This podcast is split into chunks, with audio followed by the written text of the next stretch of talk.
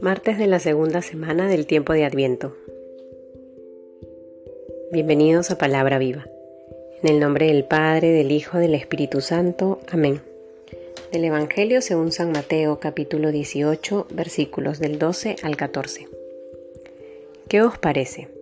Si un hombre tiene cien ovejas y se le descarría una de ellas, ¿no dejará en los montes las 99 para ir en busca de la descarriada? Y si llega a encontrarla, os digo de verdad que tiene más alegría por ella que por las 99 no descarriadas. De la misma manera, no es voluntad de vuestro Padre Celestial que se pierda uno solo de estos pequeños. Palabra del Señor. Seguimos avanzando en este camino litúrgico del Adviento y hoy escuchamos estos hermosos versículos de la oveja perdida, donde nos evidencian el inmenso amor del Padre y la voluntad que tiene de rescatar y recuperar a todos y cada uno de los que hacemos parte de su rebaño.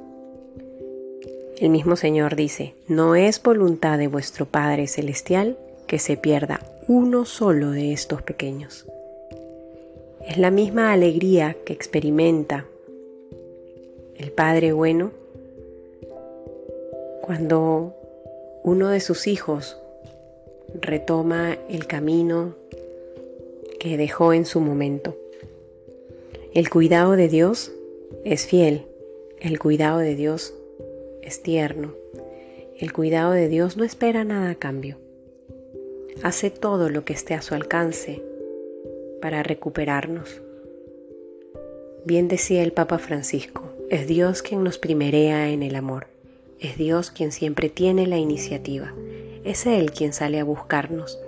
Es Él el que se hace el encontradizo para que podamos experimentar su amor y rendirle nuestro corazón para volver a sus brazos.